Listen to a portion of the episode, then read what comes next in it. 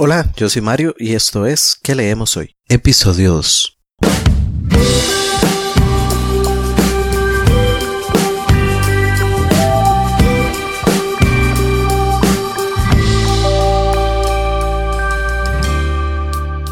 Hola y bienvenidos a su podcast ¿Qué leemos hoy? Si te gusta leer tanto como a mí, estoy seguro que siempre estás en busca de nuevas recomendaciones más libros para agregar a esa lista de pendientes de leer que estoy seguro ya es bastante amplia. Pues déjame decirte que estás en el lugar indicado. Acá conversaremos sobre literatura, libros y recomendaciones de lectura. Quiero aprovechar desde ya para invitarte a que visites nuestro sitio web www.queleemoshoy.com para que te suscribas a este podcast. Además, si conoces a alguien que podría interesarle, no dudes en darle compartir. Estás escuchando el episodio 2. Así que, comenzamos.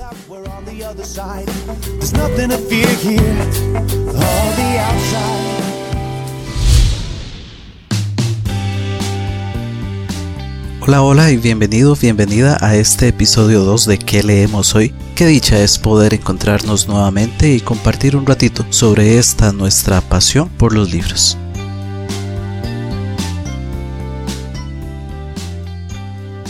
Una de las grandes ventajas de la lectura es que tenemos libros para todos los gustos.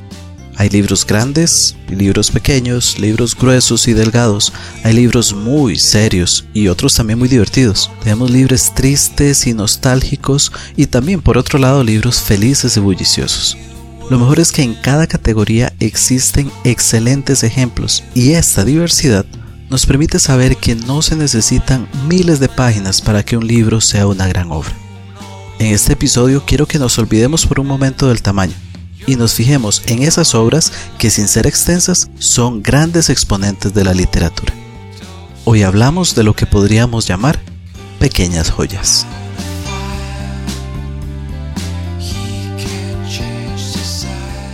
Mi primera recomendación, y sé que muchas personas apreciarán esto, es El Principito, de Antoine de Saint-Exupéry.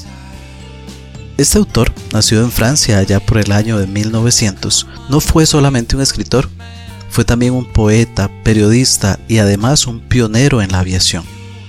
Murió muy joven en realidad, a la edad de 44 años, mientras servía al ejército de su país en labores de reconocimiento, algo así como recolectando información para la inteligencia militar contra Alemania. Recordemos que estamos hablando de la Segunda Guerra Mundial.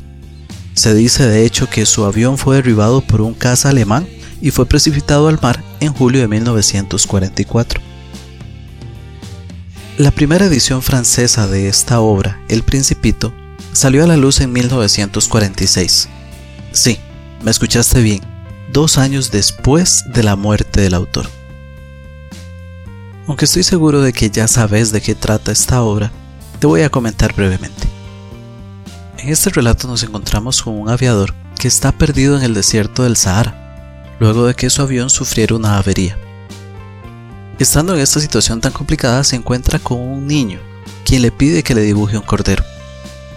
Por si la escena no fuera un poco extraña, muy pronto nos damos cuenta de que este niño proviene del espacio exterior, más concretamente del asteroide, el B612, en donde convivía con tres volcanes y una rosa y se pasaba sus días viendo montones de atardeceres y estaba triste, o quitando el hollín de los volcanes, o también limpiando de maleza su pequeño asteroide. Por lo que muy pronto nos preguntamos, ¿qué trajo este niño a la Tierra? Pues bien, a lo largo de la obra conoceremos la historia de este pequeño príncipe, de su viaje hasta llegar a la Tierra y de sus motivaciones y experiencias.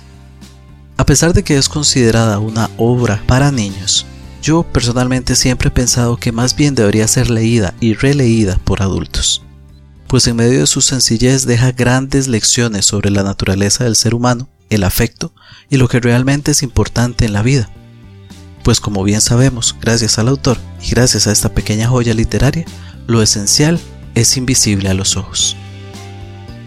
El Principito es un clásico de la literatura, aunque aún existe algún debate de si considerarlo una novela corta o un cuento, y es que no llega ni siquiera a las 100 páginas, y esto contando las ilustraciones que posee, que de hecho te comento, las originales eran acuarelas pintadas por el propio autor.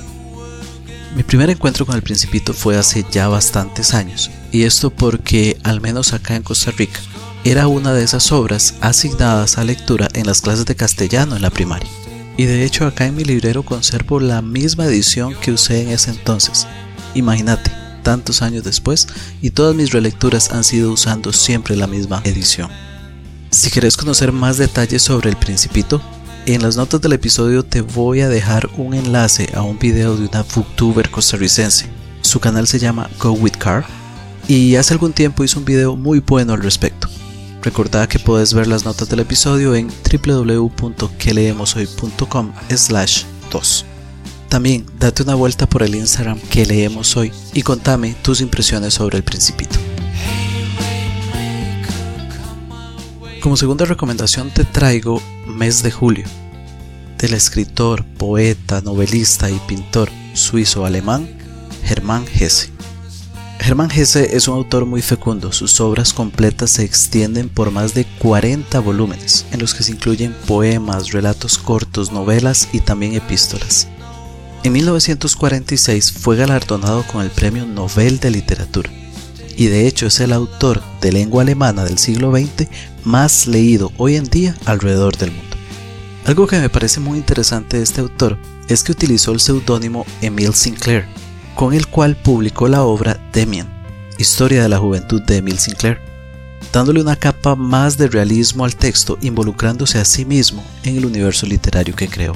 Sin embargo, no es esa de la obra de la que te quiero hablar hoy, sino más bien de uno de sus cuentos.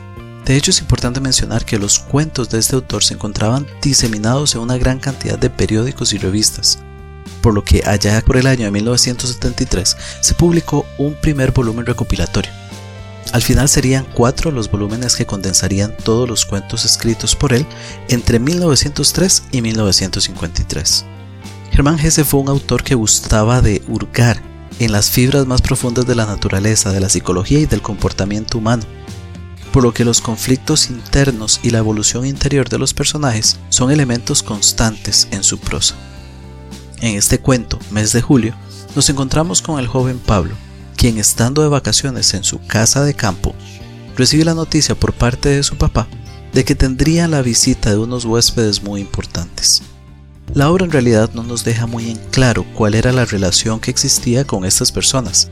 Todo parece indicar que se trataba de un antiguo amigo del padre de Pablo, quien además se hacía acompañar por sus dos hijas. Las chicas en cuestión Tusnelde, la mayor, y Berta, de una edad similar a Pablo, llaman poderosamente la atención de este último. En realidad, seamos sinceros, más Tusnelde que Berta. A lo largo del relato veremos la pasión que se desata en el alma de este joven por esta señorita que, a pesar de que es claramente mayor que él, despierta sentimientos que el joven nunca había experimentado. Así, podremos reflexionar junto con Pablo acerca del misterio del amor, la timidez y la transformación de un niño en hombre. Como ya mencioné, esta pequeña obra es un cuento y le bastaron escasas 50 páginas para ser una gran joya en la literatura. ¿Vos conocías a este autor? ¿Te has leído algo de él? ¿O más aún, te has leído Mes de Julio? Te invito a que visites nuestro Twitter, arroba que leemos hoy CR, para que compartamos y conversemos al respecto.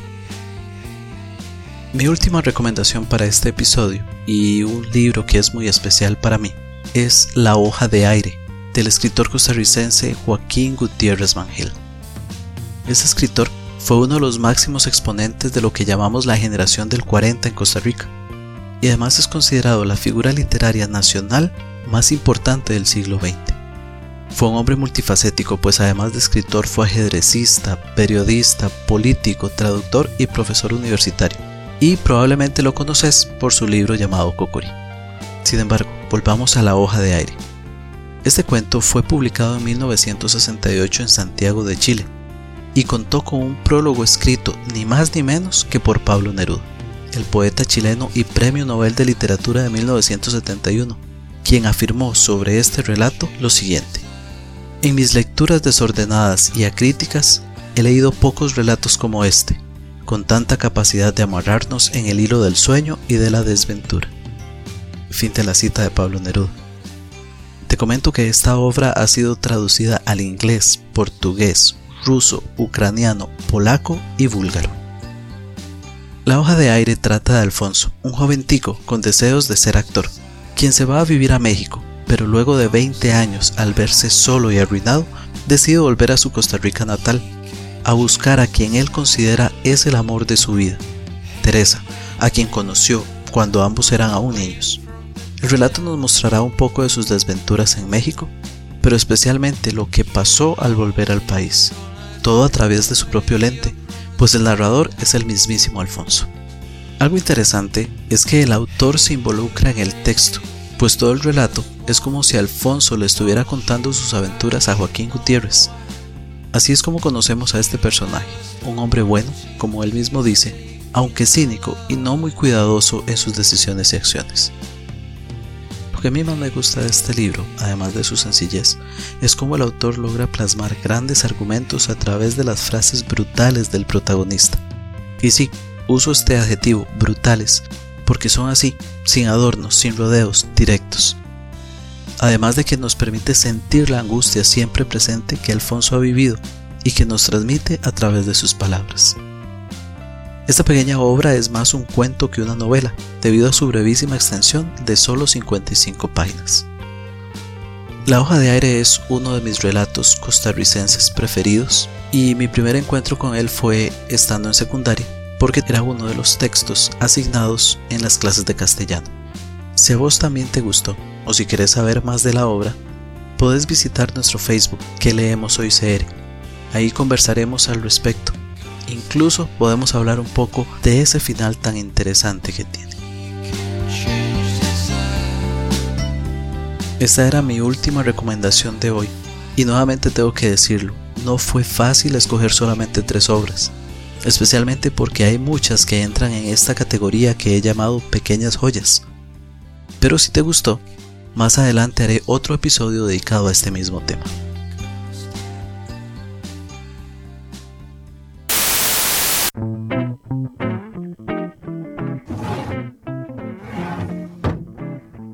Mesa de noche.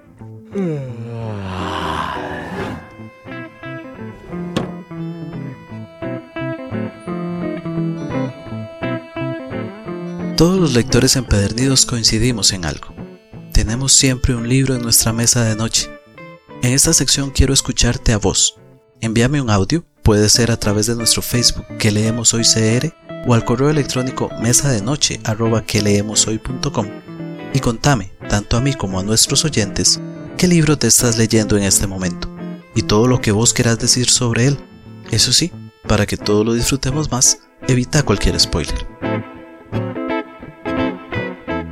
Hola, nombre es Mariela. En estos momentos en mi visita de noche tengo Los Cazadores de Mamuts, que es de la exalogía eh, Los Hijos de la Tierra, escrita por Jean Marie L y traducida al español por Leonor Tejada. Esta trata de una niña que queda huérfana después de un terremoto y este actualmente en el libro existen dos especies humanas que son los Homo sapiens y los Homo neandertales. Este, ella es Homo sapiens y es recogida por los neandertales. Entonces ella ahí aprende a comunicarse y la cultura de ellos. Después se da cuenta de que ella no pertenece a esa especie entonces decide ir a buscar a los de especie de ella. Y pues bueno, eso es más que nada lo que encierra eh, los tres libros que, estoy leyendo, eh, las aventuras y, todas las, las, cosas que pasa para buscar a su especie y los que lo que aprende, ¿verdad? Durante estando con los neandertales. Eh, desde el primer libro que leí me atrapó, me cautivó y me encanta de verdad. Y después tengo otro libro que se llama eh, Los cuentos de mi tía Panchita, escrita por Carmen Mira. Muy conocido ese libro acá en Costa Rica. Espero que, que lo hayan leído. Este, lo estoy leyendo para mi hijo. Eh, que tiene año y nueve meses entonces son cuentos muy divertidos en donde uno este pues para llamar atención eh, crea voces diferentes y mímicas y entonces eh, se hace toda una experiencia bonita para para la lectura, ¿verdad? Y así eh, llamar la atención de, de, mi niño. Y este, pues recomendado, ¿verdad? Para inculcar también la lectura a nuestros hijos. Y eso sería lo que tengo ahorita en mi mesita de noche. Y espero haberles dejado una espinita para que puedan este, darle una ojeada a esos dos libros. Muchísimas gracias Mariela por tu aporte. Debo confesarte algo, la saga de los hijos de la tierra me llama poderosamente la atención. De hecho, acá en mi estante tengo los dos primeros libros de esta exalogía, sin embargo, aún no los he leído. Para quienes no conocen esta saga, Los Hijos de la Tierra, del escritor estadounidense Jim M. Aul, está compuesta por seis libros. El primero llamado El Clan del Oso Cavernario, que fue publicado originalmente en 1980 el segundo de ellos llamado El Valle de los Caballos y publicado originalmente en 1982. El tercero es Los Cazadores de Mamuts, publicado en 1985, el que nuestra amiga Mariela tiene actualmente en su mesa de noche. El cuarto título es Las Llanuras del Tránsito, originalmente publicado en 1990. El número 5 se llama Los Refugios de Piedra, publicado en el 2002. Y por último, para cerrar la saga, La Tierra de las Cuevas Pintadas, publicada en el 2011. Así que ya saben, anímense a leerlos, yo espero con la recomendación de mi amiga Mariela empezar muy pronto. Una ventaja es que esta saga ya está completa y por tanto no sufriremos esperando los libros siguientes como nos pasa con otras sagas. Por otro lado, Mariela nos comentaba también de los cuentos de mi tía Panchita. Y bueno, ¿Qué puedo decir yo de este libro? A mí me trae gratos recuerdos porque fue el primer libro que yo me leí. Fue el primer libro que me regalaron mis padres y aún hoy, muchos años después, recuerdo con gran cariño al bandido de Tío Conejo y todas las aventuras que la gran María Isabel Carvajal, bajo el seudónimo Carmen Lira, nos regaló. Además, Mariela, me encanta eso que estás haciendo con tu hijo. Es una excelente forma de acercarlo así desde muy pequeñito al maravilloso mundo de la lectura. Quiero aprovechar para agradecer a todas las personas que ya me han enviado audios comentándome sobre sus lecturas. Recordad que vos también podés participar en esta sección. Solamente tenés que enviarme un audio por medio de cualquier red social o al correo mesa de noche y contame cuál libro está en tu mesa de noche.